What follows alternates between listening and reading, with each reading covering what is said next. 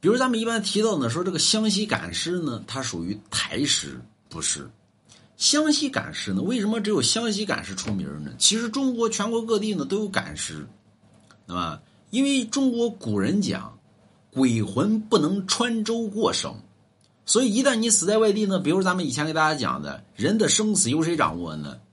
土地爷，啊，就比如说你们家生个孩子，你上土地爷那儿报道去，对吧？说你们家生个谁叫龙王啊？啪画个勾，这叫生部。你们家死个孩子，死了个啥叫网红啊？啪画个叉，这叫死部。所以生死簿掌握在土地爷手里边。所以人生死呢，土叫什么呢？叫死在外地那边呢，没有你生死簿，只有没有你生部啊，所以你死不到不到哪儿去。所以鬼魂不能穿州过省，只有你回到本地啊，落叶归根才可以。啊，要不然你投不了胎，转不了世，作为孤魂野鬼。所以在这种状态下呢，就形成了赶尸匠。有人说北方咋没有？这就属于地理位置的区别了。北方大道平坦，车马可行；南方呢，就是湘西一带道路崎岖，车马难行。所以北方的死外地呢，雇个车马，驾驾幺二零，嗡儿哩嗡儿哩就送回去了。湘西一带车马难行，咋整呢？就得背尸。这碑石呢？为什么湘西一带的说这个赶尸匠特别恐怖呢？看他长得好看的，古代也讲也讲究于外貌啊，也是外貌协会。长得好看的道士呢，一般都到那富婆家里边去。那么，施主，我给你做个法，那是吧？那完了，晚上就给做个法。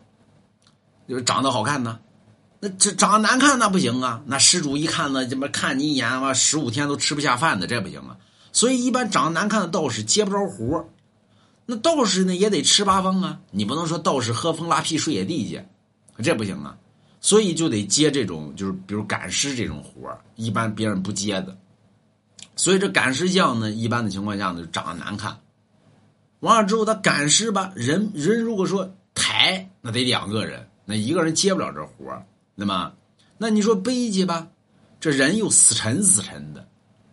所以人为什么会死？你背一个活人，人身上有十二脉，所以人身上这个骨骨筋都可以卸力，咱们叫借力打力嘛。所以人的力道是可以卸掉的。所以你背一个活人特别轻，你背一个死人，这人死人呢身上因为他的经络都已经都已经没就就就是已经没有卸力那个东西了，也不借不了力了，所以他就往下坠。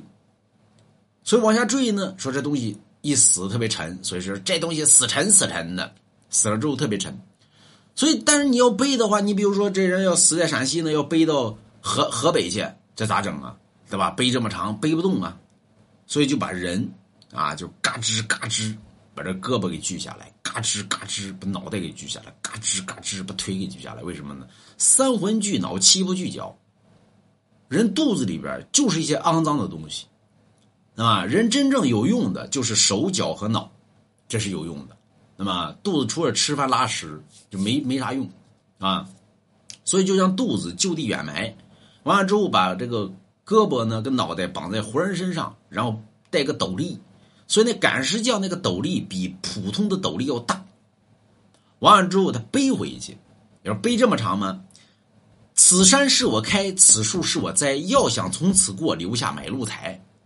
所以过去呢都有这驿站，就比如说我从陕西呢要背到河南，你到了河南这地界你就不能动了，那么为什么呢？